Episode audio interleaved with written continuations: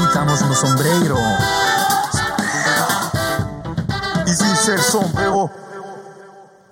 Bonsoir à tous, j'espère que vous allez bien et bienvenue dans Sombrero. Aujourd'hui, on a tellement de choses à dire, l'actualité est tellement folle. On va faire ça avec Baptiste. Ça vaut quoi, Baptiste? Ouais, salut les gars. Salut Baptiste. On a aussi Bertrand qui est avec nous. Tu vas bien, Bertrand? Oui, ça va super, merci. Et en plus, je crois Salut, que tu Bertrand. viens avec, euh, avec des petites nouvelles pour nous, non? Oui, oui, oui, j'ai créé ma, ma chaîne de paris en conseil sportif euh, sur YouTube. Donc euh, c'est une chaîne qui permet d'aider qui permet d'aider les gens à, à mieux parier. Donc c'est des conseils sur comment faire, comment se débrouiller pour gagner de l'argent ou du moins ne pas en perdre. Donc, Ce qui est l'essentiel, en vrai. Donc voilà. Et puis aussi se faire plaisir parce que le foot c'est et les paris sportifs c'est aussi un plaisir. Ça fait un petit peu monter l'adrénaline, donc c'est c'est sy- c'est sympa. Ça fait longtemps que tu paries, toi, du coup? Oui, moi ça fait depuis 2009 que je parie. Ok. Donc euh, donc c'était depuis longtemps que je voulais euh, lancer cette chaîne YouTube. Mhm. Chose faite maintenant depuis euh, trois semaines. Ça a doucement commencé, puis là ça marche plutôt bien. Donc nos, nos nombres d'abonnés augmentent de jour en jour, le nombre de vues aussi. Donc on, je conseille spécialisement, euh, spécifiquement sur le foot et sur les cinq grands championnats européens et sur la Ligue des Champions. Euh, certains championnats, je si ne- elle existe encore. je- Ouais, si elle existe encore, si elle existe encore, ouais. Mais par exemple, la Ligue Europa, c'est euh, une compétition que je, je ne joue pas, tout simplement parce qu'il y a trop de, D'imprévu. il y a trop d'imprévus, il y a trop de, de carottes. Moi, j'ai passé des, des matchs carottes. Donc, euh, donc voilà. Et t'as des, bons petits, euh, des bonnes petites stats, là, depuis que t'as commencé? Alors, depuis qu'on a commencé, on a des bons retours. On a pas mal de questions aussi parce que les gens posent des questions sur, euh, sur le, le langage en fait du parieur, tout ce qui est omnobet, dronobet, owenobet. Qu'est-ce que c'est? Euh, Donc, on, on va lancer des, des vidéos aussi pour les débutants, comment s'inscrire, quel, quel est le langage technique pour les, les parieurs? Donc, ça reste assez simple quand même. Il n'y a pas trop de, de difficultés, mais c'est vrai qu'il faut s'y connaître. Et donc, euh, donc, le retour est plutôt bon. J'ai entre 80 et 90% de bons résultats. Oh, Donc, Félicitations. euh, ce qui est plutôt bien. J'ai trouvé mon gourou, moi, je grosse, euh, grosse, grosse Ça va satisfaction. peut-être t'aider, Baptiste. Oh, ah bah là, tu peux pas faire mieux. hein. Tu peux pas faire pire. Tu peux pas faire pire, surtout moi, parce que là, Non, non, c'est une, c'est une grosse satisfaction. Ça, ça marche plutôt bien. Après, bon, il y a un travail en amont avec des analyses de match. Mais après, il faut pas non plus euh, trop réfléchir. Il faut pas trop se prendre la tête. Euh, la plupart du temps, la, logique est quand même souvent respectée dans les matchs. Après, il y a pas mal de, paramètres à prendre en considération. Ceux qui sont blessés, les suspendus, le Covid, etc. Euh, les retours de trêve internationale. Enfin, il y a plein de paramètres à prendre en compte qui font que des choses peuvent jouer sur un match. Mais globalement, les matchs, sur, la, sur les grandes équipes, la logique, elle est souvent respectée. Exactement. Voilà. Et du, du coup, tu peux rappeler le nom de la chaîne exactement pour qu'on aille te suivre sur YouTube? La chaîne s'appelle Paris Expert Pronofoot, Expert Pronofoot tout attaché. Ok.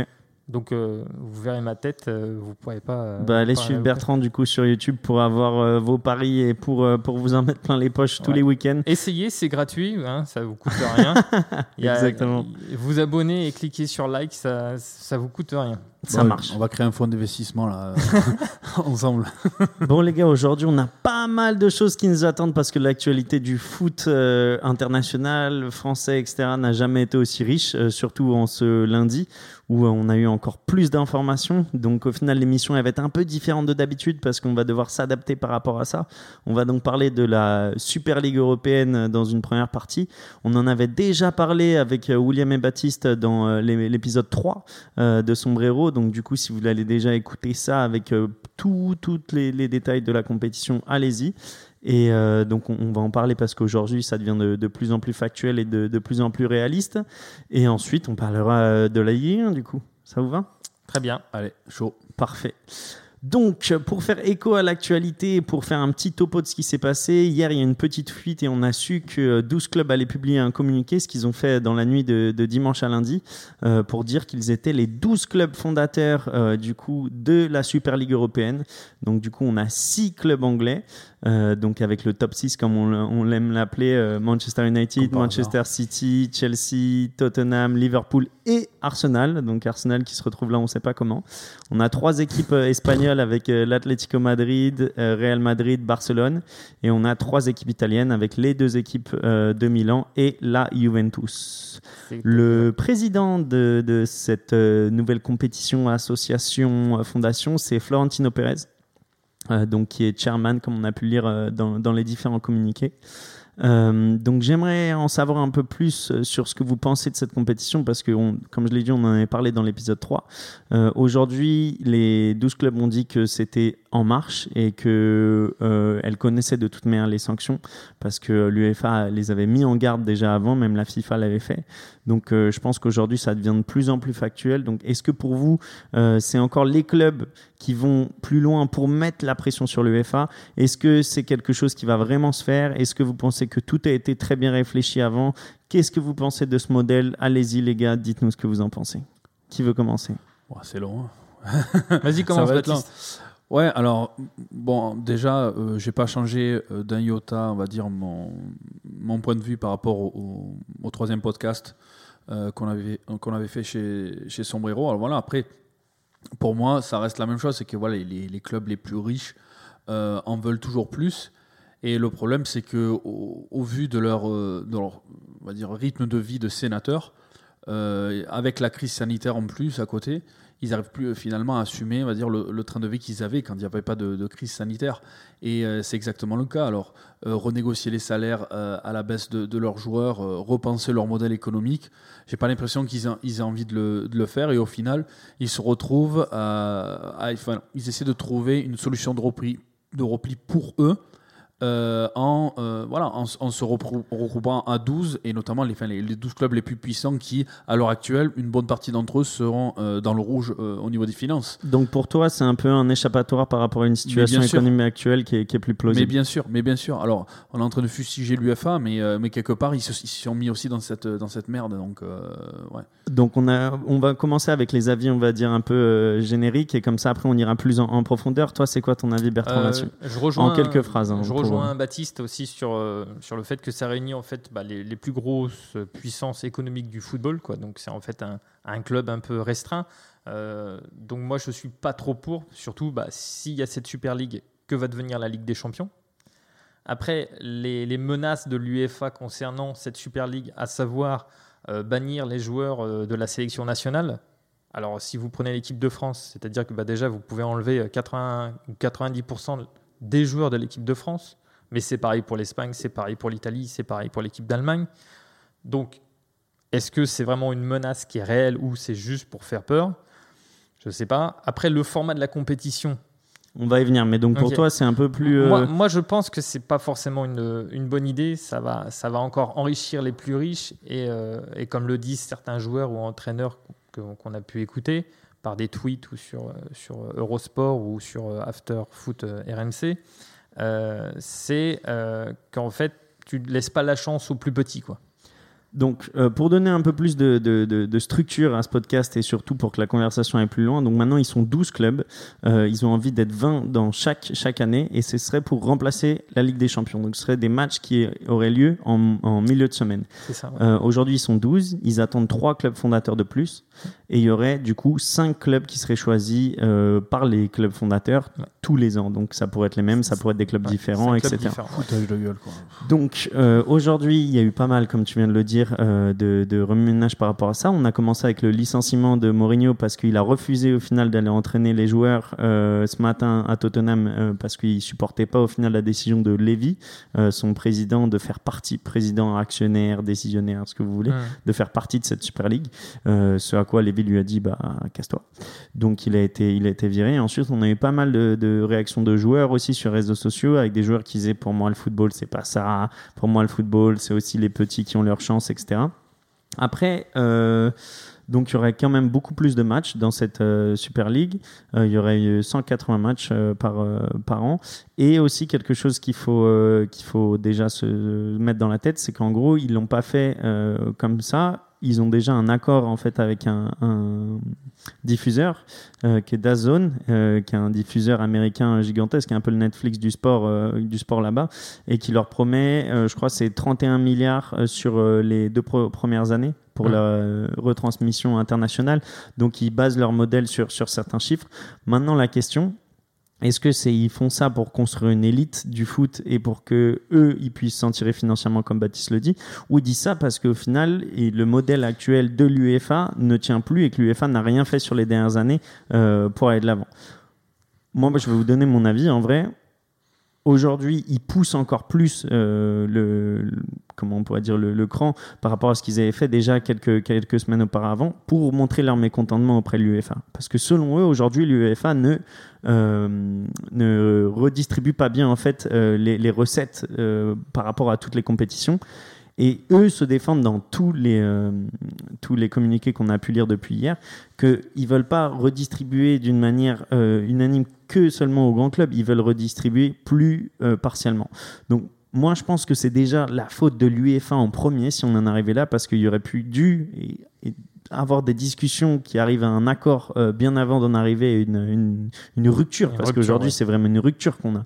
Et aujourd'hui c'est triste de voir que bah, au final le foot qu'on aime tous est, est à deux doigts de se casser la gueule juste parce que des personnes n'ont pas su se remettre en question ou n'ont pas su se mettre d'accord. Et aujourd'hui ça fait que même si c'est ça se trouve que c'est qu'une menace bah, les clubs sont prêts à y aller parce tu as qu'ils ont des fait chiffres les études. Tu as des chiffres parce que je suis désolé, généralement les gros clubs qui euh, arrivent au-delà des groupes euh, et qui passent généralement les huitièmes et les quarts de finale, généralement plus tu vas loin dans la compétition, plus euh, le chèque est gros. On, on- on est d'accord. plus Hmm. échec au gros, mais ça n'équivaut toujours pas aux recettes au final euh, qui, qui arrivent dans les caisses de, de l'UEFA. Et c'est ça leur problème au final. C'est qu'en faisant, en faisant le calcul, ils voient que l'UEFA garde beaucoup de budget pour l'UEFA en elle-même, qui est une association à but non lucratif. Après, euh, il y a aussi le bon l'Europa League. Et après, justement, enfin l'UEFA. Alors, ils sont pas, ils sont pas euh, exempts de tout reproche. Je suis d'accord avec toi. Mais c'est vrai que sur les dernières années, l'UEFA a essayé, voilà, d'élargir aussi les compétitions, notamment l'Europa League euh, et aussi la Ligue des Champions, pour pouvoir donner accès à d'autres championnats un peu moins euh, médiatiques que les cinq grands championnats, pour pouvoir, voilà, sur la base de la méritocratie, faire participer un petit peu plus de clubs. Alors. Euh, moi, si tu, veux vraiment après rentrer dans, le vif du sujet sur, les, sur ces 12 clubs-là, euh, alors quand on dit les 12 clubs les plus puissants, les 12 clubs plus grands, alors déjà, euh, quand on tourne le dos à la Ligue des Champions et qu'on, excuse-moi le terme, on lui pisse et bien plus dessus, il faut savoir que une partie de ces, de, ces clubs n'ont jamais gagné Ligue des Champions. Alors quand, quand j'entends Manchester City, Atletico, Tottenham, Arsenal, à eux quatre, ils ont combien de Ligue des Champions? Zéro. Zéro. Voilà. Donc, euh, quand tu appelles ça un grand club européen, pour moi, ce ne sont pas encore des grands clubs européens. Arsenal, ça me fait bien rire, euh, qui est devenu, sur les dix dernières années, un club de losers complet. À part gagner des FA Cup ou des, euh, ou des League Cup euh, un, un peu par-ci, par-là, ils n'ont jamais rien fait. Donc, euh, donc euh, pareil pour Tottenham, qui a fait une finale de, de, de Champions League. Euh, L'Atlético, ils ont gagné un championnat sur les dix dernières années. Et Manchester City, avec l'équipe et le budget qu'ils ont, Bah, ils, ont, Atletico, ils, ont, fait des beaux parcours. oui, même, ils ont fait des bons Champions. Parcours, mais est-ce qu'ils ils ont gagné? Non, oui, ils ont gagné des Europa League, allez, je te l'accorde. Mais bon, là, on parle de la Ligue des Champions. Après, Ouais. moi, je trouve qu'il y a un truc un peu euh, biaisé là-dedans. C'est qu'au final, quand tu regardes les 12 clubs créateurs, tu sens. Enfin, on sait tous aujourd'hui dans le foot moderne qu'il y a un, champi- un championnat qui, qui domine le, le champ- le- les championnats européens. C'est la première ligue. On est d'accord là-dessus Ouais, on est d'accord. ouais. Et donc, c'est pour ça que moi, j'ai l'impression, surtout en voyant Florentino Pérez à la tête de, de cette Super League, j'ai l'impression qu'au final, ça va tuer un peu les championnats euh, nationaux. Ah bah oui. Et c'est oui, pour oui. ça que Florentino Pérez, c'est lui qui, qui- qui a le plus gros coup à jouer parce qu'au final, il couperait un peu l'herbe sous le pied à la première ligue et il prendrait un peu Pour cette tête politique. de gondole. Mais oui, mais tu vois, en fait, hein, les clubs de première ligue, ils avaient pas les- les- la pour moi, les première clubs ligue. de Maintenant qu'ils ont donné leur avis, c'est ça le plus dangereux au final. Pour moi, les clubs de première ligue, ils- littéralement, ils se cachent derrière, euh, de- derrière Florentino Pérez, qui a, on va dire, une aura et on va dire une réputation dans le monde du football, euh, pour pas qu'on dise, ouais, mais de toute façon, les, les, clubs de première ligue, ils se goinfrent déjà plus que tous les autres clubs européens, notamment en Ouais, cause eux, des ils auraient pu le faire eux-mêmes au final. Ils auraient pu le faire en championnat local. Tu vois ce que je veux dire Euh, De dire. euh, Bah non, ça aurait pas été plus trop, pas assez lucratif. Déjà qu'ils gagnent, ils se gavent déjà en, en- déjà en retransmission de télé. C'est le, c'est le championnat qui, qui touche le plus. Mais Mais, les mecs, ils en veulent encore plus. Mais Ils en encore- c'est pour ça que je te dis que celui qui a, qui a le plus à gagner dans tout ça, bah, c'est le championnat euh, espagnol et le championnat euh, italien, parce qu'au final, c'est pas les têtes de gondole d'habitude et que là, il pourrait rentrer au final dans ce championnat le plus vu en Europe et pouvoir toucher les, Ah, les sur- recettes qu'avant ils n'avaient pas oui, forcément c'est- avec sûrement les clubs anglais qui ont mis la carotte aux, aux autres et qui leur ont dit bon ben les gars, vous avez vu comment on se gave? Ben, si vous venez avec nous, vous allez encore plus vous, vous allez- nous on va encore plus se- gaver et vous, avez- vous allez vous gaver autant que nous. Donc euh, bien sûr, hein, euh, tu demandes à un aveugle qui veut voir, euh, il va pas te dire non. Enfin voilà, donc euh, ou à quelqu'un qui meurt de, euh, de soif de, de boire un coup, bien sûr qu'il le- qu'il le fera. Donc voilà. Après, alors après si tu rentres dans les détails dans cette Super League avec les, les salary cap, les reversements d'argent aux clubs plus petits, Voilà, ça, on en a parlé. Je moi, en gros, en offline, j'ai dit à Baptiste quelque chose. Je l'ai dit, en fait, que peut-être, parce que ils sont pas cons, ces présidents. Ils savent très bien comment ça fonctionne. Ils savaient qu'il allait avoir une, euh, une, une opposition populaire à leur modèle, etc. Parce que c'est quand même très élitiste euh, comme modèle, alors que le, le- le foot est un sport populaire. Et ils savaient que ça allait être rejeté. Donc moi, je pense qu'il y a quelque chose derrière. Peut-être pas des salary cap, mais des décisions que l'UEFA aurait dû prendre il y a des années et qu'elle n'a pas prises. L'UEFA a donné trop de pouvoir au club quand elle a laissé des faire des choses à, à Manchester City avec le fair play financier, Ouais, ça, au normal. Paris Saint-Germain avec d'autres clubs. En fait, ils auraient dû sanctionner avant pour montrer que c'était eux euh, le, le- le régulateur, le modérateur. Et aujourd'hui, ce qui se play passe, c'est à cause de pour moi. Le, Ouais. le fair play Ouais, bah ouais. Le fair play financier n'existe plus. Il a été, euh, il y a un mois, euh, le, le président, je sais plus, Séfarine, a dit euh, ouais. Séfarine, on arrête. Après, voilà, euh, l'UEFA a bien stipulé que s'il y avait cette compétition, la menace serait que les clubs seraient bannis du championnat où ils jouent. Championnat local, donc si tu Championnat participes local. à la Super League, ton équipe est bannie du championnat local et les joueurs sont bannis des compétitions européennes et internationales, donc de l'UEFA et de la FIFA. Donc ça fait quand même beaucoup, je trouve. Mhm. Est-ce qu'ils vont appliquer ces menaces? Mais c'est des menaces. Et regarde, et on, on va, Ouais, on, on va. si- c'est quoi, c'est quoi Je si te ces suis. menaces sont réellement je te suis, appliquées, comment je te ça suis se passe et on les applique. Ok, je te suis et on les applique. Regarde un joueur qui touche zéro quand il va en euh, compétition ou en match, euh, en match internationaux. Ok, tu lui dis ton salaire il est triplé en jouant dans ton club, mais par contre tu vas pas en équipe nationale. Est-ce que tu penses qu'il y en a beaucoup qui vont se désolidariser? Il y en a peut-être quelques-uns. Moi, je suis d'accord, il y en a sûrement quelques-uns qui sont très patriotes, qui sont très euh, pour le football euh, patriotique et, et- et national. Et dans, ce cas-là, je suis d'accord Qu'ils le fassent. Mais au Bah, final, qu'ils le au final, ça se trouve qu'ils vont le Ouais, faire. mais attends, attends. Si on part du principe qu'on enlève ces clubs de différents championnats, si tu enlèves les six premiers de première ligue, là, Arsenal, Tottenham, Manchester Ouais, et ouais. compagnie, le championnat anglais, il ressemble plus à rien. On est d'accord. Bah ouais. Si tu fais pareil pour le championnat d'Espagne, Mhm. si tu enlèves le Real, le Barça de la Etico, c'est- ton, ton championnat de Liga, il ressemble plus à Ouais, rien. justement, c'est pour ça que l'UEFA tape le poing sur la table. Mais le truc, c'est que moi, ce qui, ce qui Ah, je veux dire, quel est l'intérêt pour euh, un téléspectateur de d'aller regarder des matchs entre Eibar et Valladolid, quoi, tu vois? Ouais. Tu vois ce que je veux dire? Il n'y a aucun intérêt. Bah, c'est déjà le cas à l'heure actuelle. Oui, mais regarde, regarde et, et pour résumer déjà tout ce qu'on a dit, regardez. Donc moi je comprends pas déjà que aussi des, des grands, les grands clubs fond- fondateurs aussi qui sont aussi des grands vainqueurs de la Ligue des Champions, le Real qui a gagné 13 13, euh, 13 euh, coupes d'Europe, Ah oui. Milan ils en, ils en ont 7, Barcelone ils en ont 5, c'est des mecs L'UEFA dit qu'ils peuvent les enlever aussi, ces, ces titres. voilà. Donc euh, c'est- c'est c'est des grands clubs qui, euh, qui ont gagné la majorité des, des coupes d'Europe si tu les, tu les, euh, tu- tu, les cumules depuis les années. euh, C'est 99 Coupes d'Europe, voilà. les 12. euh. Voilà. Les 12 clubs, 99 coupes d'Europe. 99 coups d'Europe. Donc, tu- regarde, c'est des mecs qui, grâce justement à la Ligue des Champions et à cette compétition européenne, qui, qui ont pu faire leur renommée dans le, dans le monde du football. Et, et tu leur tournes le dos. Et plus récemment, alors tu parlais du, euh, du fair play financier, on a essayé de mettre en place une régulation afin de mettre un petit peu plus d'équité et de mettre un petit peu plus de euh, cadre. Mais comme Manchester City, tu avais même Chelsea qui ont été inter- interdits de, Recrutement. de recrutement. ouais. Real Madrid euh, aussi. Ouais, Real Madrid, t'as eu le PSG. Tout le monde a fait finalement ce qu'il a voulu. Au final, c'est, l'OM qui s'est fait taper dessus, qui a pris des sanctions parce qu'on n'était pas dans les clous. Alors que tu faisais la différence entre ce qu'avait fait l'OM par rapport à, à ces grands clubs, tu dis c'était, c'était peanuts, tu vois. Bon, je suis pas là pour faire la victime supporter à Marseille, mais au final, tu, tu regardes les grands clubs à l'heure actuelle parce que c'est le sujet.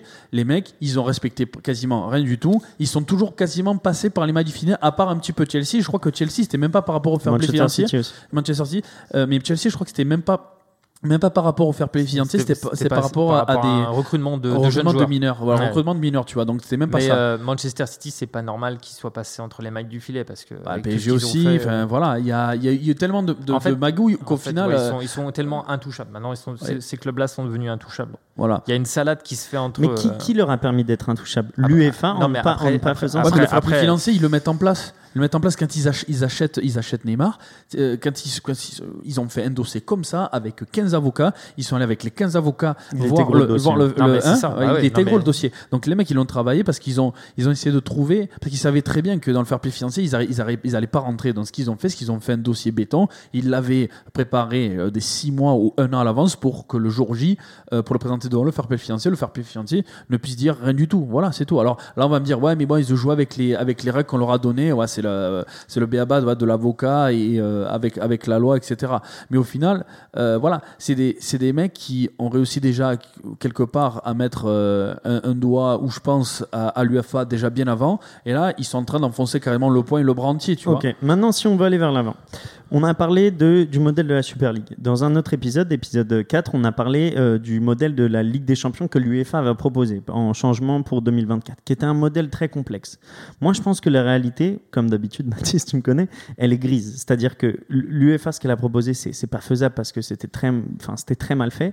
Et aujourd'hui, ce que propose euh, la Super League, c'est trop élitiste. Mais je pense que il y a un modèle entre les deux. Et euh, la, Ligue des Champions, elle se renouvelle tous les 20 ans. Tu te souviens, Baptiste, en 90, la Ligue des Champions, c'était pas ça. Marseille, quand on gagne la Ligue des Champions, il y a deux phases. Euh, ensuite, ils ont rechangé, ils ont éliminé la Coupe des Coupes, etc. Là, ça faisait. Ils, voulaient pas toucher à leur bébé parce que ça ramenait trop d'argent. Alors que les audiences du foot, elles tombaient, elles tombaient, elles tombaient, elles tombaient.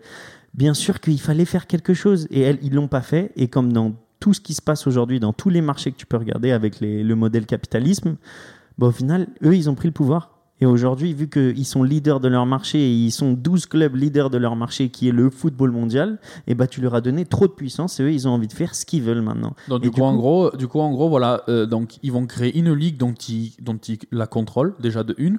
Mais moi, Alors- ça, je suis contre. Pour moi, il n'y a aucun club qui doit contrôler une ligue. Oui, mais, Mais- tu mais- peux pas. mais il tu faut peux plus pas, les inclure dans le- dans le processus Antoine, de le décision. Le, tru- le truc, c'est que oui, tu, on en discutait aujourd'hui, sauf que c'est utopique ce que, ce que tu demandes. C'est-à-dire que des deux- 12 clubs fondateurs qui vont ramener des gros investisseurs et qui vont dire, comme des grands seigneurs, bon, bah écoutez, on est 12, on, on- on récupère trois autres membres, et puis après, bah, c'est sur la méritocratie par rapport à vos résultats en championnat. Mais qui êtes-vous pour réguler et gérer le, le- comment dire, les participants à une compétition européenne ou élitiste que vous avez créée? Non, je suis désolé, vous n'êtes pas au-dessus. Il y a quand même. C'est pour ça que je te dis que moi, je suis contre ça. Oui, Mais- mais, mais dans ce cas-là, elle, elle peut pas exister. Je veux dire, tu mais peux, je te tu dis peux pas, pas demander ça à ces existe. Je te clubs-là, c'est pas qu'il possible. faut pas qu'elle existe. Mais je dis que c'est bien cette mouvance qu'ils font parce que c'est comme ça que tu fais bouger, les tu, me- choses. tu me fais du riolo, tu vas commencer à m'énerver. hein. Non, mais ils essayent de faire bouger les choses. Tu vois ce que je veux dire? C'est parce qu'au final, il y, a- il y a eu tellement rien en, en termes de, de décision qui s'est passé euh, sur les dix dernières années, alors qu'on savait que ça se passait pas bien, qu'aujourd'hui on arrive à la rupture. Et honnêtement, c'est l'UEFA qui doit s'en mordre les doigts.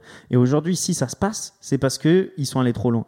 Moi, j'ai pas envie que ça se fasse parce que j'ai envie que le football il soit toujours populaire. J'ai envie que euh, les petits aussi puissent euh, trouver leur, leur place. Tu vois, Amsterdam, euh, il y, a, il y a- il y a trois ans, euh, qui, qui va en demi-finale et qui fait un parcours de fou. Amsterdam, c'est pas un petit. Non, mais. Lyon, non, mais Ah tu non, vois mais ce que je veux par- dire. par- par rapport aux 12 non, mais clubs, parce non, que- mais- parce que moi, pour- pour ça, moi- ça joue au football. Non, quand mais même. pour moi, Bertrand, je suis contre, je suis contre ce qui est euh, Genk, tu vois. Genk, Ouais. pour moi, ils doivent aller en, en Ligue Europa, mais je suis pas pour qu'ils soient en, en Ligue des Champions. Alors. Parce qu'il faudrait équilibrer ça aussi. Je suis pour que ça devienne la qu'il y ait plus de matchs et que ça soit plus beau, parce que même nous, les gars, qu'on l'avoue, c'est ce qui nous fait le plus plaisir à partir des huitièmes de finale de la Ligue des Champions. Exactement. Bien sûr. C'est En ce qu'on aime en le fait, plus. le- le Donc pro- il faut, il faut voir aussi les, les, Le, le- le les problème, le problème, c'est qu'on est, on est dans deux extrémités. L'UEFA a décidé de faire une nouvelle euh, réglementation en mettant 36 clubs. Mhm. Ça s'est tombé il y a- depuis quelques jours. c'est ça, C'est la 4, c'est non, ça, mais 32. c'est la la En- formule- en, fait, la on- on, était, 2024. on était en fait à 8 poules de 4 clubs. Ouais. Donc déjà, c'est quand même assez long. Et donc là, ils en rajoutent une poule. Donc ça fait 36 clubs. Mais c'est pas, c'est pas une poule, Donc- ils veulent pas faire comme ça, ils veulent faire Non, quatre non, chapeaux, ouais, ils non, mais- veulent faire euh, 10 ouais. matchs par euh, poule. Mais ils font une, une salade en fait en, en, inv- en- en prenant les, les premiers clubs de chaque pays. Alors c'est souvent les pays de l'Est, Pologne, Hongrie, Biélorussie, etc. Donc on se retrouve avec des, des ou même Chypre, à, à Polynicosie, etc. On a le, le premier, euh, le premier du championnat de Hongrie, on prend le premier championnat de Pologne, etc., etc. Donc en fait, quand on est en phase de poule, les téléspectateurs, Ils vont se faire chier. ils s'ennuient, clairement. Mais on l'a vu Après- déjà avec les chiffres. Les après, chiffres sont très mauvais. Voilà. Mais c'est quand, pas tu- une- c'est- quand- quand vous regardez l'audience de Ligue Europa, moi personnellement, je regarde pas la Ligue Europa. Ouais. Ça, ça m'intéresse pas. Je veux dire, moi, comme tu le disais, Ce qui est le plus intéressant, c'est à partir des huitièmes, quand tu vois des Manchester Oui, mais City le, problème, c'est que là, vous, vous êtes en train de, de, de raisonner comme, comme déjà des, euh, des supporters ou des, des membres de clubs déjà de l'élite. Regarde. que Mais de- Non, non, non, mais, trop non, tard, mais c'est pas ça. de même, non, mais c'est pas Mais ça, même de Baptiste. même que le veux- champion, de, le champion de Biélorussie, de Hongrie, il fasse les chapeaux et qui- et qu'il arrive en Ligue des Champions, qu'il arrive pas en Ligue des Champions, les, les supporters de ce club-là et le pays en question euh, euh, qui, euh, qui, qui est représenté par ces clubs-là, même si moi je vais pas regarder une minute, ils ont quand même tous les droits de pouvoir y participer. Tu vois ce que je te dis sûr, ils ont Voilà. le droit, ils l'ont mérité. Le ils football, ont le droit. on a dit, Bien le sûr. football, le football est, populaire. Sauf que là, on commence tous à de plus en plus avoir une, une, une discussion euh, et, et parler du football comme quelque chose déjà d'élitiste et de, de moins en moins populaire. Je- Tu vois- je- tu vois ce que je veux te suis dire tout à fait d'accord avec toi, Baptiste. Après, il y a, y a deux points de vue. Il y a le point de vue du supporter, du supporter qui dit Ok, bah, moi, mon équipe, euh, même si elle est première du championnat de, de j'en sais rien, de, de Biélorussie. L'exemple. euh, ok, j'ai envie qu'elle joue la Ligue des Champions, elle le mérite, elle la joue. Après, tu as le téléspectateur lambda qui se dit bah, Moi, cette équipe-là, enfin, je veux dire, ça m'intéresse Bah, pas. Et en termes- oui, mais en termes d'audience pour la chaîne qui va, qui va publier ce match, ça leur rapporte que dalle. C'est peanuts. En termes de revenus propres, c'est zéro. Donc, si tu veux, il y a un parallèle à faire entre tous ces matchs où il y a des petites équipes, entre guillemets, qui vont jouer une Coupe d'Europe qui n'est pas très intéressante, sur le plan financier pour les chaînes télé. Donc, moi, je comprends ton point de vue sur le fait que le supporter, le club mérite d'être là. Mais en fait, il y a deux points de vue. Tu as ton, ton point de vue football populiste et tu dis, OK, c'est mérité, Populaire. mais populaire, ouais. Mais après, tu as, comment dire, le, Business le side. côté business. Ouais, mais alors oui, je, suis- d'accord que dans le football moderne, maintenant, tu as toujours un, côté business. Mais dans tous les cas, c'est à part grosse surprise, ce sont des clubs qui partent rapidement au, sein de la compétition. Donc, euh, même si tu arrives, euh, tu as les derniers matchs de la, première poule. euh, et, après que tu enchaînes sur des huitièmes finales qui- et de quarts de finale qui sont beaucoup plus alléchants, au final, je pense que les gens se rattrapent. Euh, enfin, le, comment dire, pas les gens, mais le, les, les mecs, qui- business. qui- le business ou les mecs qui mettent de l'argent là-dessus, les chaînes de télévision, les droits télé qui, en- qui, qui sont mis sur la table, euh, s'y retrouvent dans le sens où des, des fois parmi les huitièmes ou les quarts, as toujours une surprise, une équipe qu'on n'attend pas du tout. Donc du coup, ça peut-être ça peut déchaîner un petit peu les passions. Déjà, c'est bien du pays en question ou du club en question déjà de une. Et puis quelque part après, voilà, tu auras toujours les gros qui seront qui, qui, qui seront présents euh, et qui pourront faire le spectacle et qui pourront, on va dire, animer et Mais générer c'est exactement de l'intérêt. euh, voilà. Au- Aujourd'hui, ce qui se passe, c'est que les gros clubs, ils disent que les supporters, ils viennent pour eux. C'est-à-dire que Manchester United, il dit, nous, tu nous donnes 100 millions euh, pour euh, cette saison en, en- en Ligue des Champions, sauf que tout, ils sont tous venus pour nous. Donc pour moi, je mérite plus parce qu'au final, moi, tu m'as donné qu'une part du gâteau, Qui ils sont que tous? Ils sont tous. les supporters, les, les viewers, les Ah, téléspectateurs, etc. l'audience, ouais. Les gars, on va accueillir un troisième invité pour voir aussi ce qu'il en pense. Euh, donc on accueille David. Ça va ou quoi, David?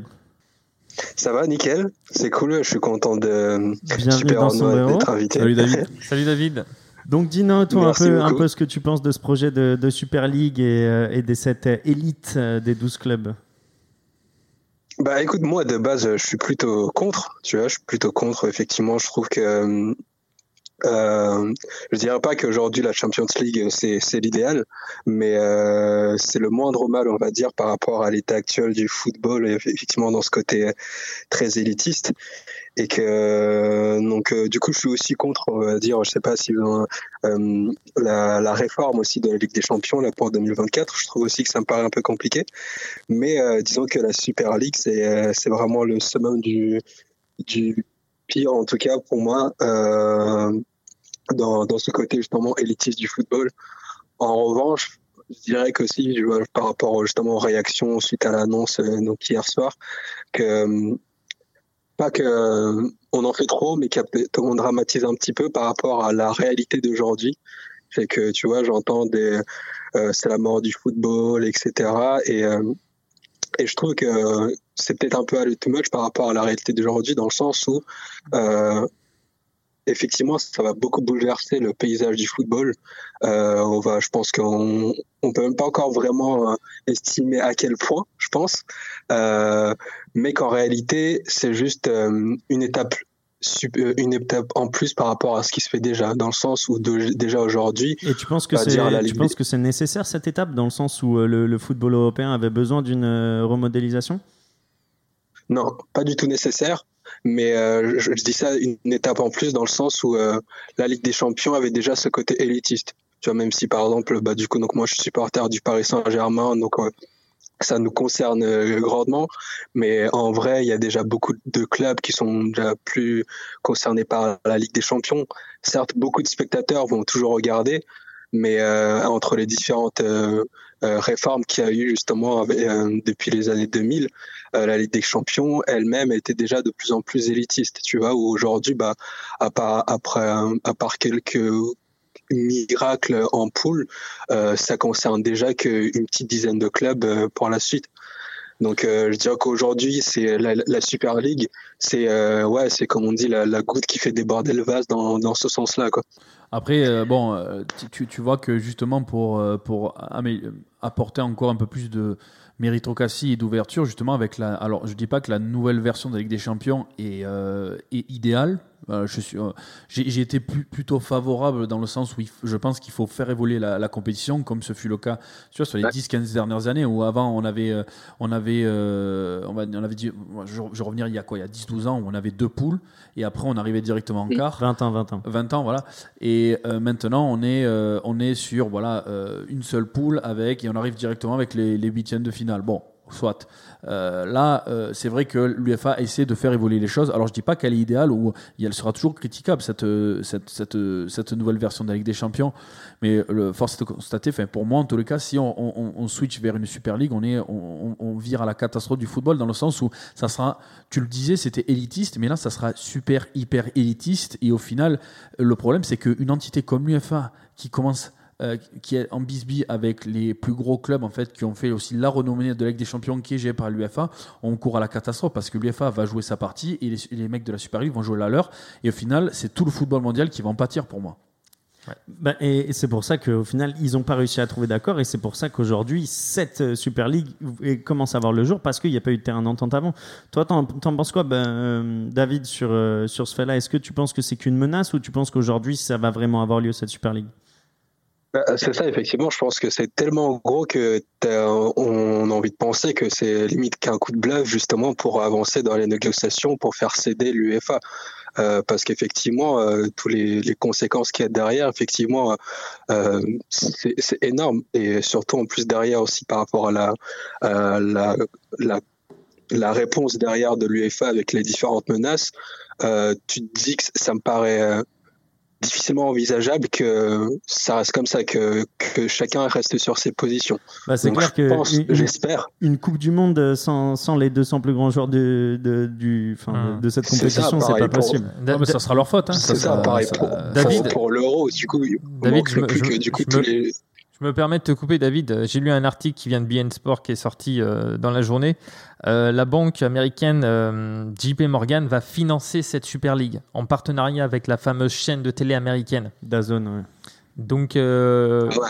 c'est Ouais. quand même un, un gros projet euh, sportif et économique parce qu'il y a forcément des grosses sommes Mais au d'argent. final, tu vois, c'est peut-être ces 12 clubs qui montrent que eux, ils ont fait le travail en aval pour, pour dire bon, bah là, c'est votre dernière chance à l'UEFA. Vous Ouais, avez je- fait je trop de en par train le passé. Je pense qu'ils sont en train de mettre de la pression réellement sur l'UEFA. Ouais. et que l'UEFA va se retrouver dans une situation qui est quand même inconfortable. Euh, au final, ils essayent de mettre des menaces. Ils essayent de mettre vraiment des, des ça va très, restrictions, très loin, mais ça, Ça va va, très, quand même loin. loin. hein. Je cite l'UEFA aujourd'hui nous allons prendre toutes les mesures possibles, que ce soit sur le plan sportif ou judiciaire. Le football est basé sur l'ouverture des compétitions et le mérite sportif. Il ne pourrait être autrement. Comme annoncé par la FIFA et les six fédérations concernées, les clubs seront bannis des championnats nationaux et d'autres compétitions européennes et mondiales. Voilà. Les joueurs pourraient aussi ne plus pouvoir jouer pour leur équipe nationale. Ah, mais de toute façon, si ça arrive, euh, pour Ça- moi, les, les, les clubs de la Super League, enfin les 12 premiers clubs, et voilà, les 3, trois qui, qui voudront suivre, pour moi, ça sera entièrement de leur faute. Alors, l'UEFA euh, montre les dents aussi, ce qui est normal, parce que l'UEFA, l'UEFA elle n'est pas leur dire, bah, bah, allez-y, c'est open bar, vous faites un petit peu ce que vous voulez. Mais dans tous les cas, si demain, euh, on n'a plus euh, des Coupes du Monde, euh, et des euros euh, plus spectaculaires parce que justement les, gros, les, grands, les grands joueurs n'en feront pas partie, ça sera en grande partie à la, faute aux grands clubs qui auront, qui ont voulu, qui auront voulu euh, modifier à leur image et à uniquement leur propre image le paysage, le nouveau paysage du football. Alors je suis pas contre l'évolution euh, d'une Ligue des Champions, l'évolution d'un football moderne, ça, il n'y a pas de souci. Il faut que, faut que le football évolue avec son temps, il n'y a pas de problème. Mais quand tu le rapportes à euh, une élite et une super, une super élite, au final, ça, ça, ça va à l'encontre du football et le football ne sera plus ce qu'il était auparavant. Voilà. Donc euh, c'est plus devenu un loisir, ça c'est un loisir. Et moi personnellement, la Super League, je la regarderai pas. Voilà. Donc, juste euh, euh, une petite chose à, à rajouter, en fait, euh, le Bayern Munich, le Borussia Dortmund et le PSG ont été sollicités aussi pour faire partie de cette Super League. Mais bien, Et beaucoup d'autres clubs. et ces trois clubs, notamment, ont, ont refusé. Non, ils n'ont pas refusé, ils n'ont pas dit non, ils n'ont pas dit oui. C'est pour ça Euh, qu'aujourd'hui. ouais, non, si non, tu dis ça pas oui, été- tu, tu- tu- Non, non, non, parce que moi, et je vais, je vais demander à David là-dessus, mais le, le PSG, la meilleure des choses à faire, c'est juste de tem- tempérer et d'en temporiser pour avoir le temps. Euh, parce qu'au final, aujourd'hui, avec les investissements du Qatar, euh, la, la FIFA qui est reliée à l'UEFA, avec la Coupe du Monde au Qatar, euh, le, le PSG qui veut gagner la Ligue des Champions, etc., le PSG, il est mieux de, de rester là. Qu'est-ce que tu en penses, toi, David, par rapport à ça? Est-ce que tu penses que le PSG, il temporise pour peut-être euh, rentrer dans la Super League en plus tard, euh, dans, après la Coupe du Monde ou des choses comme ça Ou non? Bah ouais, effectivement, je pense qu'il y a ce côté où le PSG, euh, là actuellement, il y a une position de, de non, mais c'est plus un de non neutre temporaire. C'est qu'aujourd'hui, effectivement, on connaît effectivement le, lien forcément donc entre le PSG, le Qatar, la Coupe du Monde, etc. Mais en même temps, c'est aussi euh, euh, derrière euh, que le PSG, euh, notamment en France, veut pas trop non plus. Il connaît déjà la mauvaise image qu'il a justement par rapport à ce côté club super riche, etc et qu'ils ont quand même tendance à vouloir conserver une image positive. Donc quelque part, ils ont peut-être pas non plus envie de s'attirer tout le monde au dos, de se mettre euh, dans le même clic que les 12 clubs qui aujourd'hui sont un peu euh, tout le monde est un peu contre eux. Dans les, fans de foot aujourd'hui sont tous un peu contre eux d'avoir choisi, ça. Mais en même temps par rapport aux intérêts financiers ça me paraît euh, euh, peu envisageable que le Paris Saint-Germain dise non catégoriquement. Donc effectivement je me dis qu'il y a des chances que peut-être euh, éventuellement il laisse euh, si la Super League se fait que le PSG puisse la rejoindre euh, un peu plus tard soit après les, la, Coupe du Monde notamment à voir tu vois. Mais effectivement je pense que le PSG c'est pas c'est ni oui ni non aujourd'hui Ouais, et surtout moi, ce qui, me, ce qui me fait le plus rire au final là-dedans, c'est que euh, on parle aussi, euh, enfin c'est euh, c'est l'UEFA qui a dit que les champions, enfin la Ligue des Champions actuelle serait peut-être suspendue en fonction de, des positions des grands clubs, et ça me ferait rire pour le PSG que ça arrive cette année-là, quoi, en sachant votre parcours actuel en Ligue des Champions. Enfin voilà. Enfin, c'est vraiment genre euh, pas de bol quoi. alors qu'effectivement bah, on était déjà en bonne position euh, l'année dernière mais là du coup encore plus en tout cas par rapport aussi au, au parcours et que là tout d'un coup bah, on risque de potentiellement des gens qui disaient qu'on on va gagner la, la Ligue des Champions par mail quoi donc tu vois c'est- ça devient ridicule tu vois ça serait, ça Bon, on serait- est pas ça là- serait con tu vois on n'est pas, euh, on n'est pas loin que ça arrive. Vu la tournure que ça prend et vu le- les, les positions de l'UEFA. Messieurs, terminons sur la Super League avec Ouais. quelques phrases chacun. Baptiste, dis-nous. Ouais, après, bon, je, je- je vais radoter euh, et, je, et je vais me répéter, mais bon. euh, euh, Ton opinion en quelques phrases. Bah, dans mon opinion, moi je vais te le dire. Alors je vais reprendre un peu ce qu'a ce qu'a ce qu'a ce qu'a écrit sur Twitter Nathalie Gagnetta et ça, me- ça me plaît beaucoup. Je vais lire ce qu'elle a écrit et ça terminera, ça clora le sujet pour moi parce que pour moi c'est euh, c'est tout ce qui se passe à l'heure actuelle, c'est ça commence à être du foutage de gueule. Donc ce projet de Super League n'est pas seulement une honte, c'est aussi une insulte à ceux qui le font, les joueurs et ceux qui le vivent, les supporters. Qu'ils la fassent leur ligue fermée, on vivra sans eux, on vivra sans eux, on aimera de nouveaux clubs et nouvelles villes. Voilà. Et ce que je rajouterais, si demain euh, je suis un club qui fait pas partie, euh, qui, ne- fait pas partie, on va dire, de cette ligue-là. Demain, par exemple, il y a le Barça ou le Real Madrid ou une autre équipe qui vient euh, à l'OM ou dans une autre équipe. Moi, acheter un joueur talentueux pour entrer dans leur ligue, je dirais, ben voilà, je mettrai dans les contrats avec les joueurs de, les joueurs de, les joueurs de foot. voilà, si tu signes dans un, dans une équipe hors de Super League, il y aura un tarif. Par contre, si tu signes avec un mec de la Super League, ça sera plus 20, plus 30 ou plus 40, 50% sur le, sur le prix.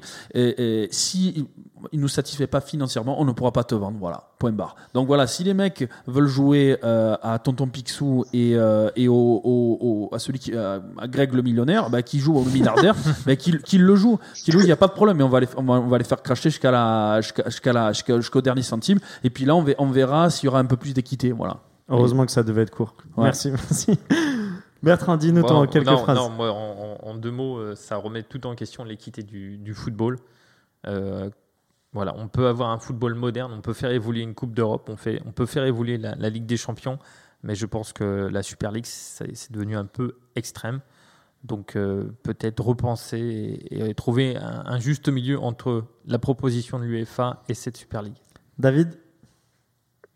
Bah, moi, je dirais, j'aurais, je peut-être pour euh, conclure, j'ai peut-être un- une petite euh, euh, dose d'espoir, on va dire, qui peut être un peu naïve, mais on, on sait jamais parce qu'en même temps, je me dis, c'est que en ce moment aussi, on est dans ce que je dis, c'est qu'on est la génération qui a vécu beaucoup de transitions à tous les niveaux, au niveau sociétal, etc., et qu'aujourd'hui, bah, ça serait une grosse transition énorme aussi dans le paysage footballistique, mais qu'en même temps, on voit notamment par rapport à ce qui se passe aujourd'hui avec le Covid, c'est que euh, parfois, justement, les grands bouleversements peuvent aussi amener des choses plutôt positives et positives, et que qui sait peut-être aussi c'est l'occasion de que tout le monde se en- en- se rende compte un peu plus encore à quel point justement le football était en train de partir euh, en cacahuète, si je, si, je peux dire, et que du coup derrière ça va créer des, des réactions, que ce soit au niveau peut-être des, même des joueurs, je pense justement on va aller des réactions qui vont euh, des joueurs ou de, des- du public, je vois par exemple effectivement donc chez vous parmi vous, donc il y en a qui disent que bah ça va être un boycott, tu vois, et que donc derrière ça va créer des réactions qui vont aller dans le sens de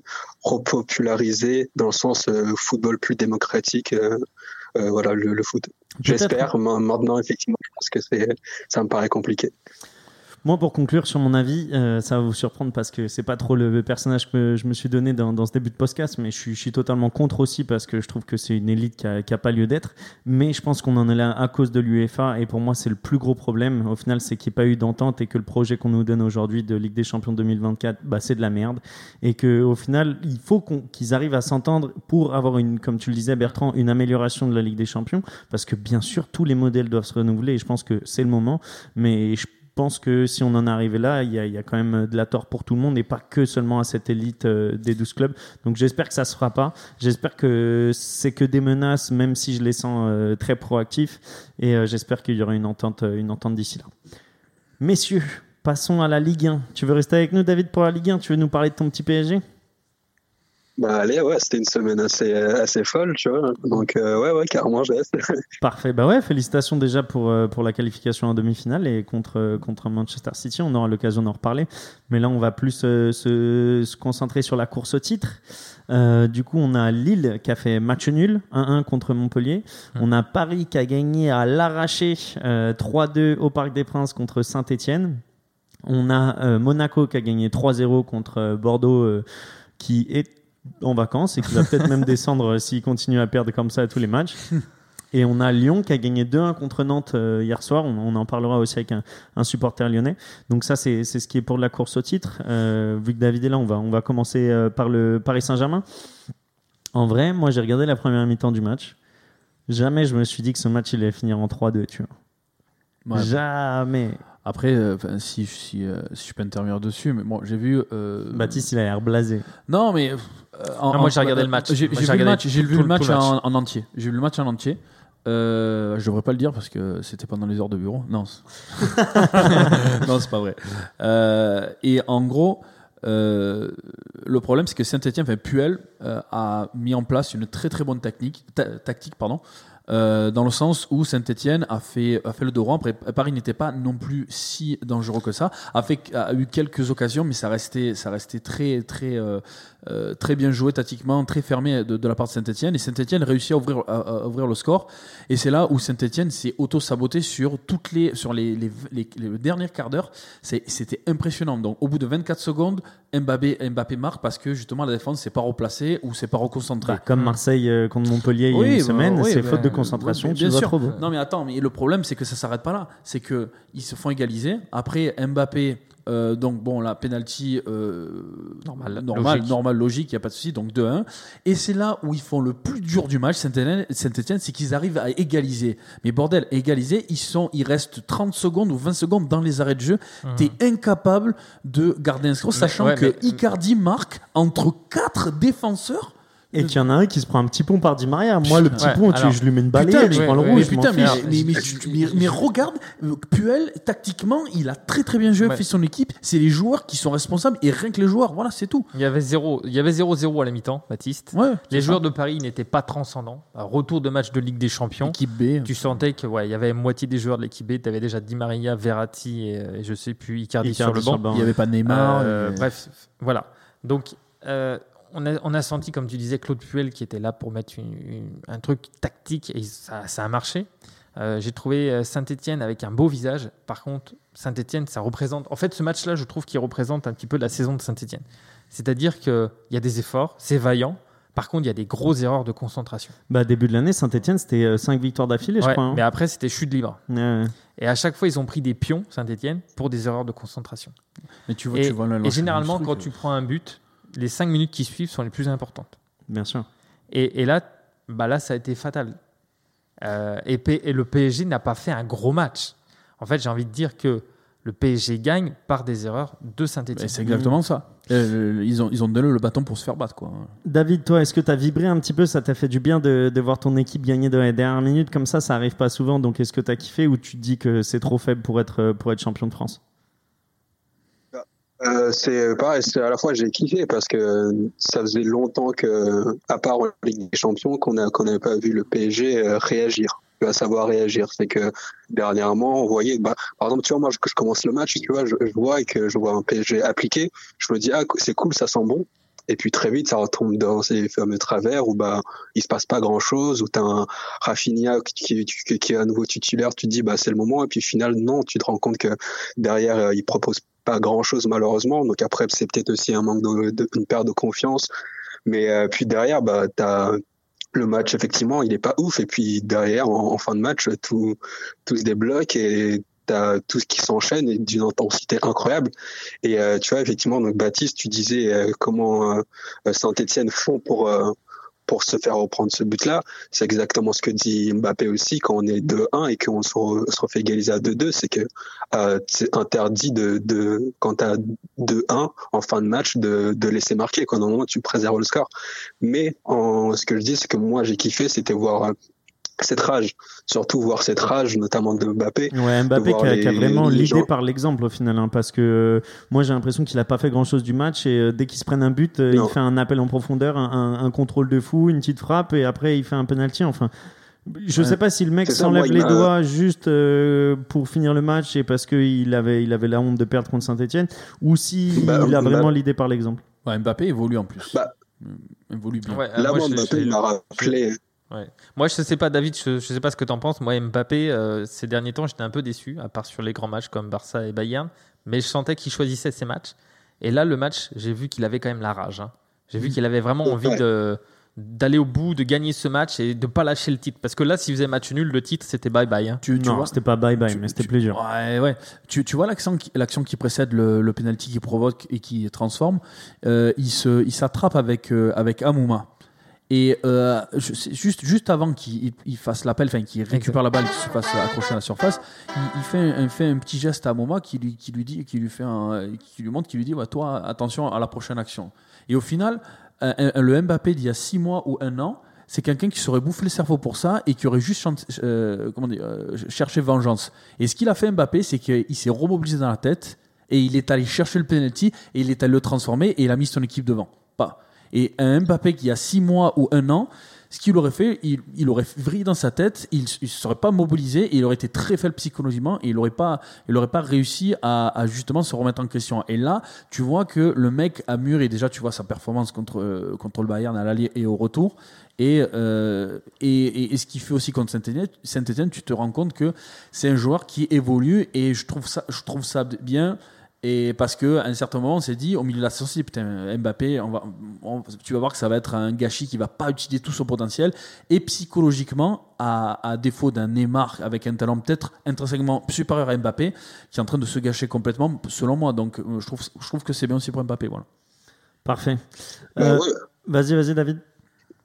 Euh, bah moi, ouais, c'est Mbappé hier sur le match, euh, en- notamment en fin de match, il m'a fait penser à, à ce qu'on pouvait voir avec euh, il, y a, il y a longtemps avec euh, Ibra. Tu sais, c'était des fois où tu avais l'impression que le mec, il avait, en avait rien à foutre, mais derrière, bah, c'est lui qui débloquait tout et, et tu voyais que dans euh, c'était le boss quoi. Et hier, je pense qu'effectivement, euh, non, non, vendredi, c'était vendredi, c'est vendredi, samedi. Non, c'était dimanche, ouais, 13h. Et ouais, hier, c'est que Mbappé, il avait ce côté-là aussi, à la fois en termes de, de il en voulait, et c'était aussi le, le boss, quoi. En mode, ok, bon, bah, on est en difficulté, moi, je, mets, je pose mes couilles sur la table, entre guillemets. Et puis aussi, derrière, dans ce qu'il dit à la fin du match, dans la déclaration, c'est qu'effectivement, on sent la fierté. En même temps, il y a un petit coup de gueule derrière, dans, dans on ne doit pas laisser ça arriver. Euh, mais effectivement, euh, derrière, ouais, il a, il, a, il a fait le taf. Et ce que je dis aussi, ce que j'ai kiffé dans cette intensité, c'est que je, je pense notamment aussi, par exemple, à un Draxler qui est en train de s'échauffer, qui a envie limite euh, tellement dans, dans le match qu'il a a fallu limite se battre avec l'arbitre de touche, tu vois. Euh, ça faisait longtemps que j'avais pas vu ça du Paris Saint-Germain. Ce que je dis, c'est que la dernière fois, je pense que que j'avais ressenti ça en Ligue 1 du Paris Saint-Germain, c'était euh, sur le, le coup franc de Cavani contre Marseille, tu vois, avec l'égalisation, où tu voyais que les gens, ils avaient envie vraiment de de de, de faire un résultat. Et tu Et penses ça, que pas tu, ressenti depuis longtemps en Ligue 1. tu penses que ça va vous emmener au bout, ça? Tu, tu vois PSG euh, champion ou tu vois quand même euh, une, une adversité euh, et, et un Bah. Lille ou un Monaco ou un Lyon vous passer devant? Bah, le problème, c'est que Paris, ça reste un club schizophrénique. Donc aujourd'hui, ils font ça. Donc, mais en même temps, on n'est pas à l'abri de derrière de faire, de, de refaire n'importe quoi, tu vois. Donc et surtout que derrière, euh, les autres clubs, eux, euh, continuent de faire le taf. Donc aujourd'hui, j'avoue, moi personnellement, j'ai du mal à me prononcer. Je suis vraiment en mode, euh, comme tout le monde finalement, je vois la Ligue 1 qui est serrée, que ce soit en haut du tableau, en bas tableau, au milieu du tableau, et que vraiment, bah tout est, tout est vraiment possible cette année. C'est aussi ça qui est plaisant, on va dire, même si bah, j'aurais aimé qu'on soit déjà à l'aise et qu'on qu'on soit limite déjà champion. Mais aujourd'hui, moi, j'ai du, j'ai du mal à. Forcément, en tant que supporter, je me dis qu'on va le faire, on va y arriver. Mais en tout cas, mais si je devais me prononcer sur les autres, ouais, je veux dire, il faudrait faire, faut faire gaffe à Monaco.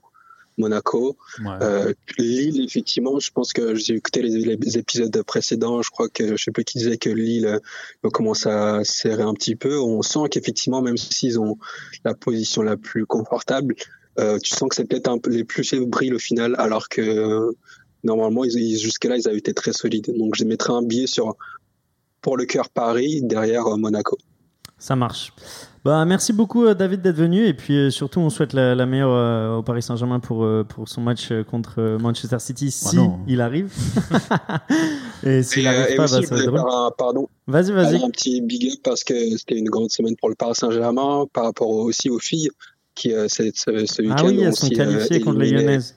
Ouais, exact. C'est ça. Donc euh, voilà, donc c'est une semaine où en Ligue des Champions tout le monde élimine les champions au titre, donc ça c'est beau. Donc euh, voilà, petit big up aussi à la section féminine du, du club. Parfait, bah, c'est cool de parler un peu des femmes aussi. Ouais, euh, le, Paris Saint-Germain féminin, du coup, qui a gagné hier euh, 2-1, c'est ça? Et à l'aller, qui avait perdu euh, 1-0, je crois. C'est ça. ouais. Ouais, donc euh, félicitations à elle. Bah, merci David et tu repasses quand tu veux. hein. Ah bah, merci à vous. ouais. Allez. Yes. Merci David. David. Ciao. À Salut, bientôt. ciao. Et comme euh, David disait, au final, euh, Lille, euh, qu'a- Moi- Lille- Antoine, moi je te coupe là, mais je t'ai toujours dit, hein, là, ça va faire déjà un mois à peu près qu'on se connaît, un mois et demi. Je t'ai dit, pour le premier sombrero, je t'ai dit Monaco sera champion. Et à chaque pas fois dit- qu'on est là, je te dis Monaco sera champion. Et je Non, dis moi, pas le contraire, je dis que là, tout va jouer bientôt parce que là, il y a euh, Lille-Monaco en milieu de semaine, Exactement. euh, en Coupe de non, il y a, France. il y a Lille-Monaco en Coupe de France. Lille-Monaco en Coupe de France? Euh, Lyon-Monaco, pardon.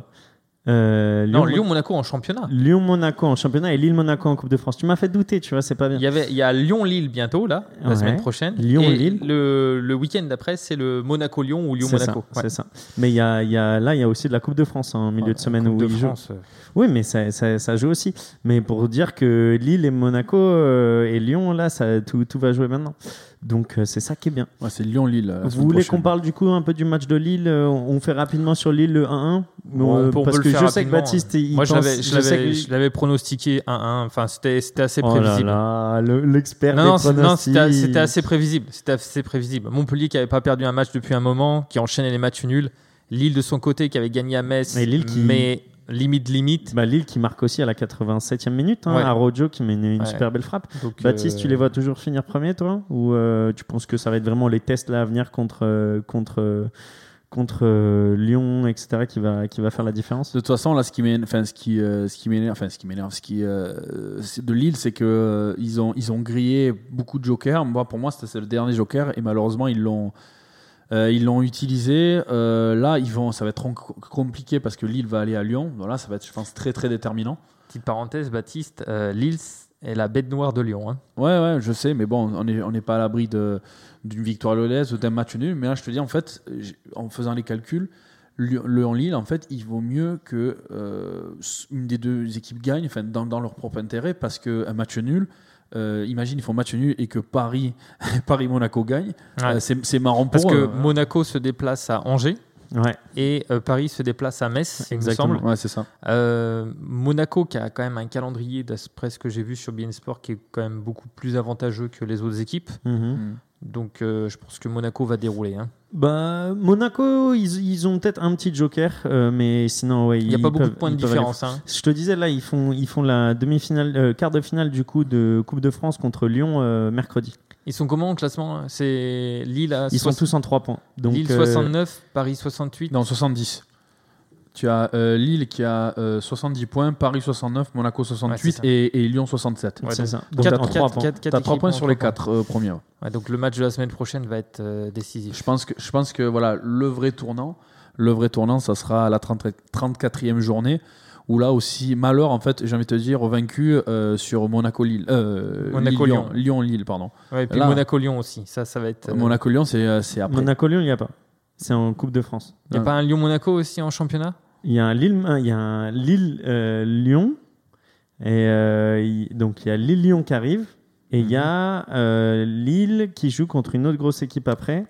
Il y a L- je sais plus, faut qu'on regarde, je l'ai pas sous les Ouais. yeux là. Euh, Il y a passe Lille- Lille- Nice. Non, il y a Monaco-Lyon juste après. Monaco Lyon. Donc Ouais, c'est Lyon- voilà. ouais, c'est ça. Donc Lille, euh, enfin Lyon, ils jouent les deux d'affilée. Ils jouent. Lille et Monaco. Ouais, Voilà. c'est ça. Ils, vont, ils, ils accueillent Lille et ils vont à Monaco. C'est Donc, euh, Costaud. moi, à mon avis, Lyon, moi, Ouais, Ça sent le pâté pour Lyon, moi, je te ouais, dis. je pense que c'est eux qui Bah, vont être les dindons de la farce, à mon avis. Ouais, mais de toute manière, Monaco, s'il lâche des points, c'est juste contre, euh, contre Lyon au final. ouais, au final. Parce donc, ils ont. D'ailleurs, une- euh, Paris peut Monaco, s'en frotter les euh, mains au final. hein. Monaco a déroulé contre Bordeaux. Bordeaux, c'est catastrophique. Bordeaux, c'est. Moi, je vais, je vais pas dire. Je pense que j'ai regardé le match hier juste un petit peu. C'était, c'était, enfin, Monaco a géré de, de A à Z. Moi, je les vois faire un sans faute, sauf sur ça. Je te le dis. Ah bah, Bordeaux, Bordeaux, ils n'ont pas gagné depuis un moment. La Ouais. dernière victoire, c'était contre Dijon. Ah ouais, Mmh. Et surtout qu'ils peuvent, enfin, ils sont pas encore maintenus. Ah donc, bah, ils euh, ont que- euh, avec, avec ils une ont 6 guerre points interne, d'avance. Ils avec, six points euh, d'avance. 6 points d'avance. avec une guerre interne euh, actuellement, enfin je veux dire, tu n'as aucune euh, Mais c'est- Moi, stabilité. pas au être sein. supporter bordelais en ce moment. Parce Ah ouais. qu'à mon avis, ils doivent faire dans leur slip Et quand ben même. hein. Bordeaux, Bordeaux, de toute manière, ça dépend euh, de Nîmes, ça dépend euh, de Lorient Ouais, et de ça Nantes. dépend de Nantes. Nantes aussi. Du coup, on va accueillir euh, un supporter euh, nantais pour euh, parler un peu euh, euh, du match contre Lyon hier et surtout pour parler du maintien. Donc, on accueille Loïc qui était déjà venu. Tu vas bien, Loïc? Ouais, ça va les gars et vous? La Impeccable, impeccable. Donc, du coup, tu as pensé quoi de, de ton FC Nantes d'hier soir qui a, qui a fait une belle deux- deuxième mi-temps là?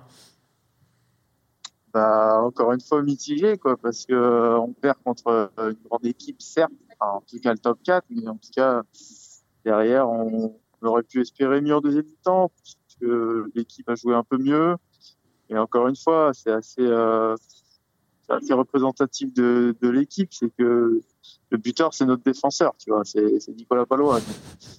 Ça veut tout dire. embêtant. Ça veut tout Ouais, dire, dans- dans- Mais après, c'est bien parce que tu vois que tout le monde est, est concentré alors qu'il faut aller chercher le maintien aussi. Donc ça te prouve que même les défenseurs, ils ont envie de se donner euh, les moyens. Quoi. Loïc, comment vas-tu? C'est vrai, c'est vrai, c'est vrai. Loïc, petite question. C'est Bertrand, tu sais, ton, ton ami. Ouais. Euh, juste petite question. Comment tu vois la fin de saison de Nantes? Tu sens que ça va être compliqué? Alors oui, ça va être compliqué, mais de toute façon on le savait. Euh, maintenant, ce qui est bien, enfin moi je trouve ce qui est bien, c'est qu'il va encore y avoir un peu de suspense parce que Euh, sur les cinq journées qui nous restent, je crois, on joue trois ou quatre équipes qui sont placées juste devant nous. Mhm. Donc en soi, c'est des concurrents directs pour le maintien. D'accord, je, je euh, connais, je on a connais pas le, le- le calendrier de Nantes, c'est quoi globalement?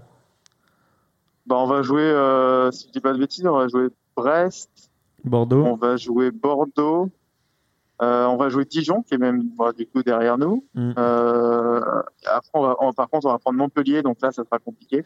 Mais c'est pour ça que je dis que, que, que Bordeaux, ils sont pas sauvés aussi, qu'il faut les mettre aussi, parce que Bordeaux, Ah ils jouent, Bordeaux, ils jouent tout le monde, en fait. Bordeaux Mhm. joue Lorient, Bordeaux joue Nîmes, Bordeaux joue Dijon, Bordeaux joue, euh, euh, joue euh, Nantes, du coup, et je pense que ça peut être dur pour eux, tu vois. Genre, Et tu, euh, tu sens que Nantes peut s'en sortir Ouais. euh, malgré tout, Loïc tu, tu penses que dernière journée de, de championnat peut être décisif Bah ouais, ça va certainement jouer sur la, la dernière journée. Après, moi je dis Nantes en soi, ils ont juste à passer devant Nîmes. hein. Après, si, si on se maintient avec le barrage, euh, ça ça, te va, ça tu, me va très bien. hein. Ouais, parce que comment, comment ça Ah se passe concrètement? C'est-à-dire que celui tu fais qui termine 18e, euh, tu fais dix- 18e et il y a match aller-retour après euh, de contre barrage. le troisième de Ligue 2, c'est ça? Euh, contre le 3 enfin je crois que maintenant c'est plus troisième je crois qu'ils ont un playoff aussi je crois que c'est euh, a Donc le vainqueur du troisième contre le quatrième de Ligue 2 rencontre le 18e de Ligue 1. c'est ça c'est ça D'accord. Non, quel bordel. Ouais, Ouais. Ça est compliqué, ouais. D'accord. Ouais, enfin bon, euh, en tout cas, Loïc, euh, si Nantes descend euh, en Ligue 2, ça risque d'être compliqué après pour remonter. Hein, Ils vont pas remonter tout de suite. Hein. Tu, re- tu- Ah bah après oui, si, si là ils descendent, euh, moi je les vois pas remonter tout de suite. hein. Vous érigerez une, une, une, une belle statue à, à Valdemarquita, c'est ça? Mais c'est ça, Loïc. Est-ce que toi, tu es aussi dans cette démarche en disant que euh, si vous descendez, ça sera encore pire parce que Kita va mettre euh, sa main totale sur le club et va tout remettre à zéro et du coup, elle va repartir pour un nouveau cycle parce qu'il n'y aura pas d'acheteurs et qu'il ne pourra pas vendre? Ou, euh, Et du coup, ça te saoule Ou dans, dans quel état d'esprit t'es par rapport à ça? Le truc c'est qu'avec Kita, euh, ça fait des années qu'on dit il va vendre, il va vendre, mais il vend pas parce qu'il aime son, son club, tu vois. Ah, il aime son club, mais les supporters l'aiment euh, pas. hein. Ouais, Personne qui l'aime. ouais. Bah oui, bah ça c'est ça c'est un autre problème, mais en soi il a pas forcément besoin d'argent à l'instant T, je pense. Euh, donc euh, en soi, qu'on descende ou pas, je pense que moi il restera. Et effectivement, si on descend, bah oui, ça peut être un mal pour un bien, mais derrière il faudra reconstruire. Ça, la- ça la- restera toujours Loïc- très compliqué. Hein. Loïc, toi qui suis euh, parfaitement le FC Nantes, euh, la dernière fois que le FC Nantes est descendu en Ligue 2, c'était quand?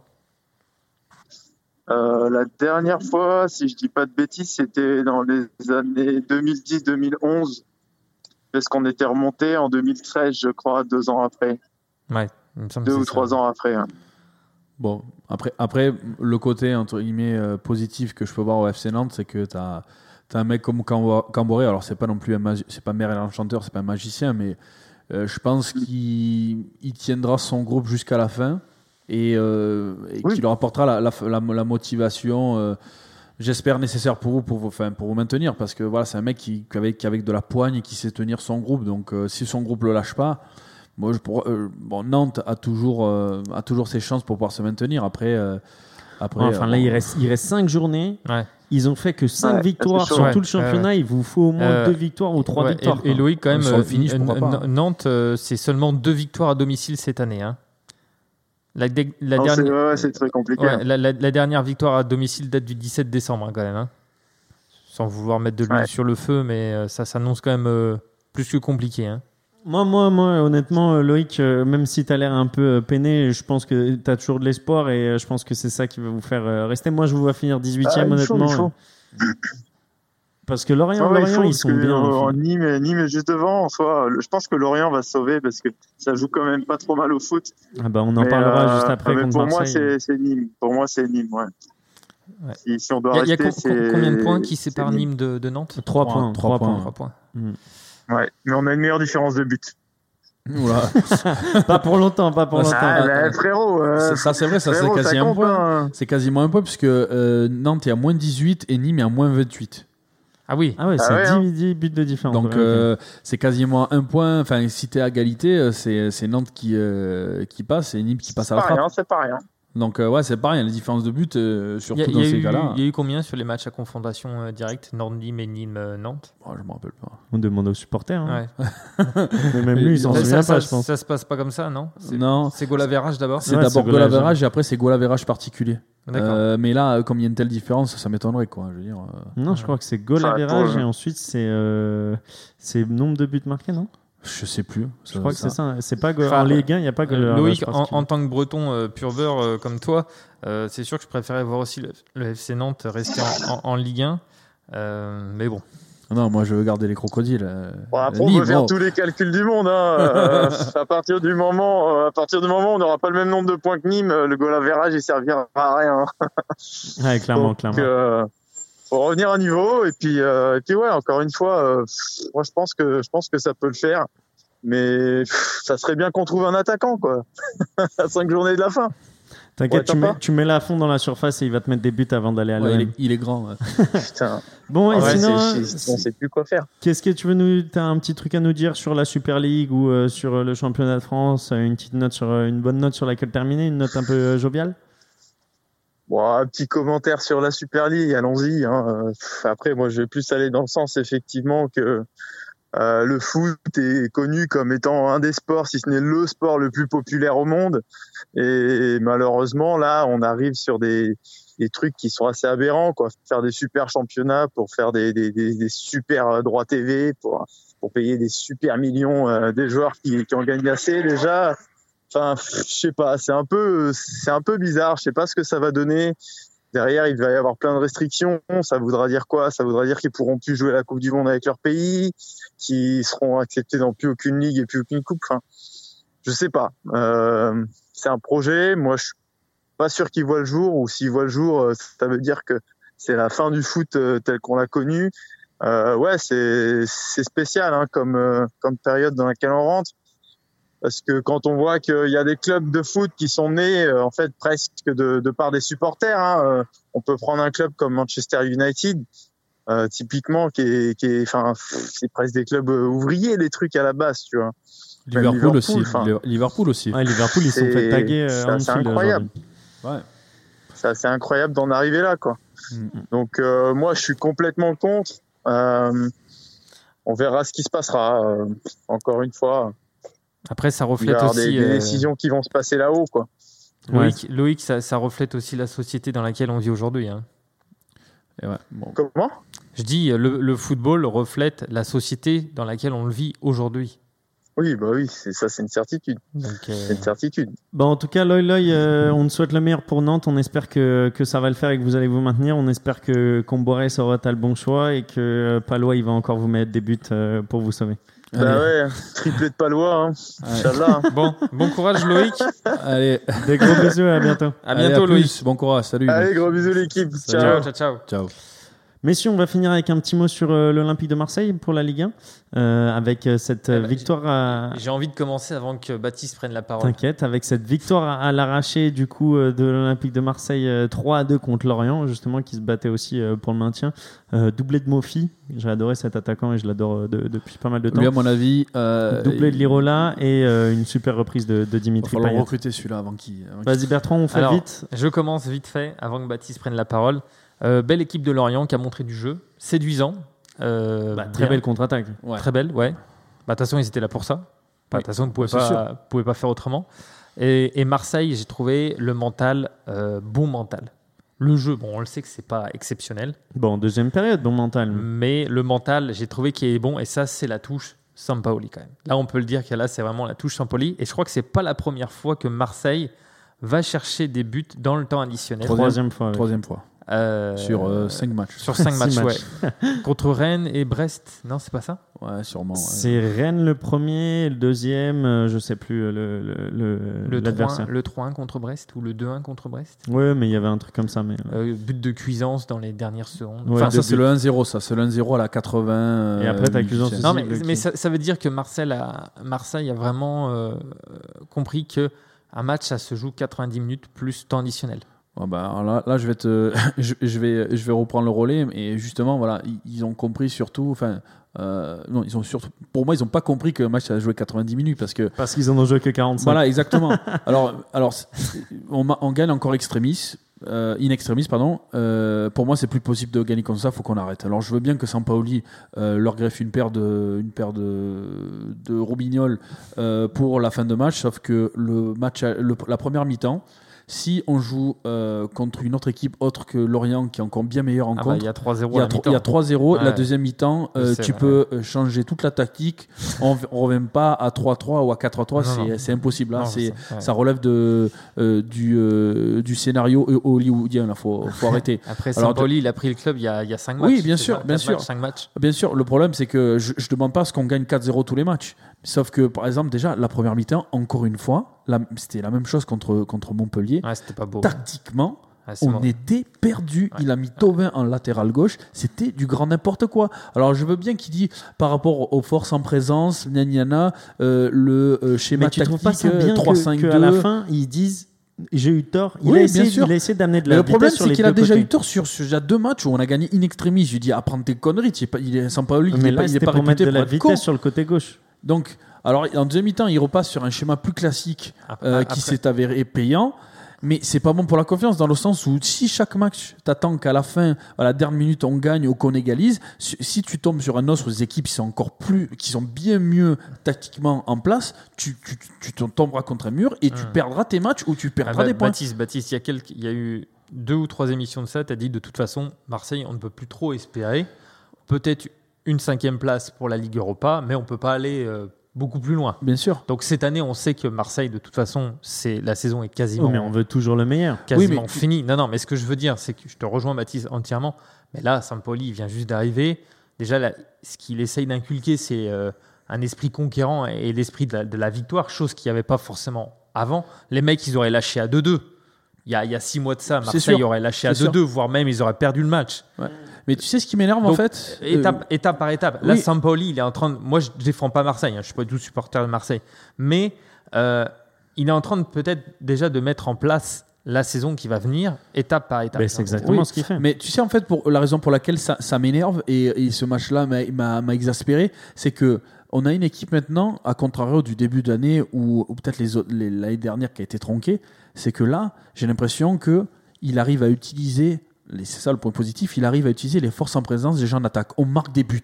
On marque des buts, mais on en prend beaucoup. Ouais, chose parce que, que- vous faisiez pas avant. hein. Exactement. On, on marquait pas. on, hein. on marque, on marque plein de buts là. On marque la, pire attaque de, de Voilà. Ligue 1, je crois, avec Dijon et Brest. mais, le, le Non, problème, le problème c'est en qu'on termes de tir, on était une des pires attaques. on, ma- on- on marque des buts et, euh, et mais par contre on marque des buts. Pourquoi? Parce qu'on en a déjà pris au préalable. Tu vois ce que je veux dire? Parce que c'est pas là on, on vous ouvre on- on découvrez, ouvre pas ouais. le score on double pas on, on- on met on met un deuxième but. Si on regarde Montpellier on prend un but on revient à 2-1 on se fait revenir euh, 2-2 on marque 3-2 et au final on perd 3-3 on, on fait on fait match nul 3-3 donc si tu remarques bien à chaque fois qu'on marque, c'est parce que on a le feu, on, a le feu aux fesses, c'est parce qu'on doit, on doit marquer. Sinon, on n'arrive pas à ouvrir le score, à marquer un deuxième et, et euh, se tranquilliser. Ce que je disais en off aussi pendant, Marseille, pendant le match équipe à- à, à réaction. à- avec Antoine, c'est que on- contre, euh, contre euh, Lorient, on, on réussit à gagner 2-1. J'ai dit, il me dit, ah, t'inquiète pas, il commence à me faire, ouais, mais t'inquiète pas, c'est On bon, on gère, on gère, on gère. on va mettre le Non, troisième. je t'ai dit, non, c'est moi qui t'ai dit, il faut mettre le troisième, il faut tuer le match dessus. Non, moi, je te Bam. dis, on va le 2-2. faire. 2-2, bam. Et après, on gagne C'est parce que 3-2. Payet, il a, il a fait le mec là sur la Oh talonnade. putain, putain. Puis bon, si voilà, derrière, euh, je suis désolé encore de revenir sur Mandanda. Non, mais, non, euh, t'as pas le droit d'en parler. C'est bon, arrête, on a compris. Par contre, moi, voyant Payet faire ce genre de reprise de volée, je, suis, je me dis, mais comment, après comment on peut faire ça et des trucs aussi nuls à côté quoi. Lorient n'est pas venu en, en peintre, hein, parce qu'il y a certaines équipes qui viennent en, en touriste hein, à Marseille. hein. De moins en moins. Tout- toutes les Bah, équipes Di- essayent de, de, de, de- sortir leur, Euh, le match de leur vie à chaque fois. hein. Dijon contre Marseille, ils sont venus euh, les mains dans les poches. hein. Ils étaient déjà la tête en Ligue 2. hein. Ouais, mais quand même. Dijon, non, regarde, non, là, non. ils ont gagné Tous les- 2-0 contre Nice. Moi, je pense que toutes les équipes, elles, elles jouent en contre-attaque parce qu'elles savent que maintenant c'est un nouveau système de jeu qu'on essaye d'adapter, etc. C'est difficile, mais toutes les équipes, elles, elles jouent un peu leur bateau en contre-attaque. Les- les hein. trois Dijon, quarts, ils les- avaient été les trois quarts des équipes qu'on joue euh, rien qu'à domicile, or peut-être les, les, les grosses têtes du championnat, euh, les trois quarts des équipes, elles, elles jouent en bloc bas et elles nous attendent et, et elles, elles attendent la moindre erreur pour nous la faire à l'envers. euh, Et ça sur marche contre. souvent. Et ça marche souvent. Ben, tu regardes, euh, euh, tu, tu regardes aussi ce que- comment comment a joué Saint-Etienne contre Paris, qui- est une grosse tête du championnat, qui est la plus grosse tête du championnat. Euh, ils ont ils ont attendu, ils ont fait le Doran et paf, ils ont gagné, ils ont marqué à chaque fois, euh, quasiment que sur ces, sur des contre contre-attaques. C'est ce qu'a fait Lorient contre nous. il avait aussi mis des, un but en première mi-temps hors jeu qui était pas mal. hein. Je, Ouais, serais, mais- je serais curieux de voir un match Marseille-Bordeaux là, maintenant, tout de suite. Non, ouais. non, non, non, sans Toi, déconner. tu veux une purge, non, toi. non, non, non, non, non, sans déconner. Baptiste, Baptiste, moi j'adore te voir comme ça parce qu'on a parlé pas mal pendant le match et au final, moi ce qui me fait kiffer, tu vois, c'est c'est que on, ça finit bien parce qu'on gagne et que ça nous fait vivre et donner des frissons, mais que toi t'étais tellement énervé euh, quand, quand il y a eu le 2 et, et tu, tu sentais au final qu'il y avait pas comme une poisse, mais que on était gangréné de l'intérieur, Ah, mais on avait toujours euh, les mêmes De problèmes. toute façon, là, c'était quel match que j'ai regardé avec les, les joueurs de, avec les Olympiens où il y avait 2-2 et. euh, Non, mais c'était Montpellier, Montpellier. Montpellier. On gagne 2-1 à, à la mi-temps. Je leur ai dit, dit la semaine je leur ai dit, les gars, de toute façon, on gagnera pas. Et je voulais, je voulais avoir tellement tort. Et au final, bah, bah, 2-2, Baptiste. 3-2. Et même à 3-2, j'y croyais pas. Lens, ça fait match nul. On a repris deux points sur Lens et on n'est plus qu'à un point. Donc espérons que ça tienne et qu'on passe devant. Et Lens, ils prennent un- de, de gros morceaux là. Ouais, ouais, Euh, ils ont des gros morceaux. Ils, ont, ils enchaînent. ouais. Messieurs, on finit avec un petit jeu et on arrête parce qu'on a déjà parlé pendant longtemps, les gars. hein, et franchement, euh, le- la Super League, ça vous a détendu la langue, hein, clairement. Oui, non, mais sujet très Ça nous a intéressant. tendu, mais euh, ça nous a du tendu. C'est ça. sujet très intéressant, Antoine. Petit jeu. Oui. Qui sera palmarès Donc je Oula. vous donne un palmarès et vous devinez. Ça te va pas Allez. Ah, si, si, si, mais ça va être compliqué. Hein, c'est- Pourquoi ça va être ne, le- compliqué ne mets pas Totti. Hein. Ouais, Je l'ai déjà mis. Alors c'est parti. On a J'ai gagné le Torneo Rio à Sao Paulo en 2001. J'ai gagné la Serie A en 2003-2004. J'ai gagné la Supercoppa Italiana en 2004. Thiago Silva. J'ai gagné la Ligue des Champions en 2006-2007. Avant de, de continuer, euh, On a- Antoine, on a le droit de poser des questions. On n'a pas Tu droit dis de- ce que tu veux. Non, Non, tu pas de questions, mais tu peux balancer des noms. On peut balancer des noms tant que ça tombe. 2006-2007, j'ai gagné la Ligue des Champions. Caca. gagné- Ouais, c'est Caca. Ouais, Qui a dit Caca C'est lui. Oh là là Tu vois, t'as même pas besoin de poser de questions. J'ai mis Thiago Silva. Bah, Ligue des sur la- Champions, la piste. euh, brésilien, il n'y en a pas. 1-0. Oh, Baptiste, attention, tu en- vas peut-être te faire devancer. Ah, pour une fois, bon, allez. J'ai gagné la Coupe de France en 90-91. J'ai gagné la Coppa Italia en 98-99. J'ai gagné la Coupe UEFA en 98-99. Thuram. Thuram. Putain. 2-0. Non, je lui donne. Je lui donne. C'était soit Djorkaeff, soit Thuram. Ouh, ça rigole pas là. hein, Ah, je, lui, attention. je lui donne à chaque fois des pistes. euh, c'est incroyable. J'ai gagné la troisième, hein, c'est peut-être la victoire 3-0, humiliation pour Baptiste, petite claque derrière la tête. J'ai gagné la FA Cup en 2000-2001. J'ai gagné euh, l'UFA Cup, donc la Coupe UEFA en 2000-2001. J'ai gagné la Super Coupe de l'UFA en 2001. J'ai gagné la Première Ligue en 2010-2011. J'ai gagné. Evra Non. Non. Steven Gerrard. Non, j'ai gagné euh, Football League Cup en 2009-2010. J'ai gagné la FA Cup en 2010. Scholes. Drogba. J'ai gagné. C'est tout, ce tout ce que j'ai gagné en équipe. Après, j'ai gagné Mon un Dieu. autre truc. Vous êtes prêts? Ça va se faire à la rapidité. 3, Henri. 2, 1. J'ai gagné le Ballon d'Or. J'ai gagné. euh, Ronaldo. Non. Putain. Vous l'avez pas? Ah, Owen. Michael Owen. Michael Owen. Ouais. Le seul anglais qui a, avec Stanley Matthews, je crois, qui a gagné la- le ballon d'or d'ailleurs. On repart. 2-1. Toujours. Tu peux gagner encore par 30. Ah non, mais il n'y a pas de problème. Euh, j'ai gagné l'Eurodivisie en 93, 94, 94, 95, euh, le Johan Cruyff Shield en 93, la Ligue des Champions en 94, 95, Rijkaard. La Liga en 96, Kluivert. 97, la Super Coupe d'Espagne en Coucou. 97. Edgar Davis. Coucou. J'ai gagné euh, la Ligue des Champions en 97, Van der Sar. 98. J'ai- Van der Vaart. j'ai gagné la Serie A en 2003-2004. J'ai gagné la Serie A en 2010. Zidorf, Zidorf. Ibrahimovic. 2-2, Oh là là là là. égalisation. Oh là là. Baptiste, dès que tu lui mets dos au mur, dès que tu le mets dos au mur, ça, ça va plus. Ça va plus du tout. Ah bah, il n'y en avait pas 36 des joueurs. hein. Bah, t'en as cité pas mal quand même, toi, Ouais, pour c'était- pas y On arriver. savait que c'était déjà un Hollandais. Tu Ah, on vois, sait là. que tu sais que c'est un Hollandais qui a joué en Serie A. Ouais, et en, et en je dis la Donc, Ligue. j'ai joué à l'Ajax. Euh, J'en avais prévu que 4, donc euh, je vais en trouver un rapidement euh, pour vous le faire. Euh, qui est-ce que j'ai dans la tête? Je laisse. Aïe, aïe, aïe. J'ai j'ai corsé un peu le truc parce que ça, sinon c'est pas marrant. Et puis Il m'a regardé droit dans les yeux, Antoine. Ah, je peux pas, il est pas en face de moi. là. j'ai gagné la Ligue 1 en 2010-2011. Mhm. J'ai gagné la Coupe de France en 2010-2011. J'ai gagné la Ligue 1 en 2013-2014, 2014-2015. J'ai gagné la Coupe, de France en 80 euh, 2004-2015, Coupe de la Ligue 2013-2014, 2014-2015. Donc ça, j'étais où Au PSG Et avant, j'ai dit une autre équipe où il n'était pas au PSG. J'ai gagné la FA Cup. Non, j'ai été finaliste de la FA Cup en 2015-2016. David Luiz, Et. non. Et j'ai gagné Di Maria. le championnat U19 euh, de l'UEFA en 2005. Putain, je pensais qu'il avait un plus gros palmarès, tu vois, je suis déçu. J'ai joué à Lille, j'ai joué au Paris Saint-Germain, j'ai joué à Crystal Palace, Oui, ah. Crystal Non. Palace. Ah, c'est Sako. j'ai joué à Dubaï, C'est Mamadou Sako, non? Mamadou Sakho, ouais. Non, j'ai joué à Lille, j'ai joué à Newcastle, j'ai joué au Paris Saint-Germain, j'ai joué à Crystal. Palace, j'ai joué à Al Nasser, et c'est pour ça que je l'ai choisi, c'est parce qu'il a joué blanc. ici. Non, Et c'est j'ai entraîneur blanc. fini à Saint-Etienne. Ah, mais c'est pas. euh, PSG, Crystal Palace, Al Nasser, J'ai fait quelques matchs en équipe de France. J'ai fait même euh, 48 matchs en équipe de France. C'est pas. Ginola, non. Cabaye Cabaye. Alors Le joueur pourri, Eh, c'est ça, le, le, le joueur nul. Putain, Bertrand, t'étais vraiment content de gagner là. Ah bah là, le Cabaye, il faut aller le chercher quand même. Mais tu vois, je l'ai mis parce que je pensais qu'il avait plus de titres en fait avec euh, Newcastle et euh, Crystal Palace et tout. Mais au je l'aurais jamais trouvé. Cabaye, tu vois. Cabaye Je savais même pas qu'il avait Mais en joué fait, à je me suis un Crystal joueur Palace. de Mais t'es sûr qu'il allait jouer au Qatar? Putain, je savais même Non, pas pas au qu'il allait Qatar, euh, à Dubaï, frérot. À Al. À Nasser. Al Nasser, enfin. À au- Oudmeta en plus, le, le stade juste à côté de l'Alliance Et tu, française. tu m'as dit quoi, le deuxième club anglais? Newcastle, Newcastle, ouais. Ah, il est allé à Crystal Palace. Je me rappelle même plus qu'il Oh, jouait à- elle a joué à Crystal Palace. Et, et les, gars, les gars, le mec a 48 sélections en équipe de France. Bah oui, non, mais c'était pas un mauvais joueur non plus. euh, non, on n'a jamais dit ça. Non, mais à l'époque. Toi, tu euh, l'as dit, euh, joueur en bois, tu viens de dire. hein.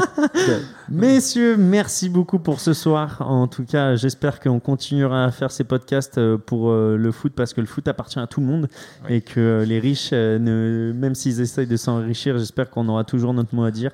Ah, N'est-ce si- pas, William Dos Santos? Et même si, Ba- même si Baptiste euh, ne regardera pas la Super League, moi je pense qu'on on peut arriver à une entente. Et euh, au vu de, de la Ligue 1 et du spectacle que ça nous offre euh, cette année, j'espère que- qu'on continuera comme ça. Si tu veux la regarder, c'est chez toi et, euh, et tu payes l'abonnement. Et euh, si je dois regarder un match, c'est je paierai pas l'abonnement, c'est sûr et certain. Voilà. Une dernière petite chose, surtout, n'oubliez pas de vous abonner sur YouTube, Expert Prono Foot, la chaîne de Paris. Conseils sportifs totalement gratuites. voilà. De Bertrand. Je, je me, je me dévoue pour être un de tes cobayes si tu veux. Et suivez-nous aussi sur les réseaux, les gars, sur Instagram. Et lâchez vos petites reviews sur Apple Podcast, ça fait plaisir. Continuez, partagez. Et on sera là encore la semaine prochaine. Merci, les gars. Merci Antoine. Merci à Salut, tous. Merci salut à tous. Un cabaye, ouais, je pensais qu'il était nul au final comme, euh, comme, euh, à deviner. Peut-être à gagner avec Cabaye, quoi. 48 sélections peut-être qu'il sera manager de, de, Super Bon, je vais me créer un compte Betclic.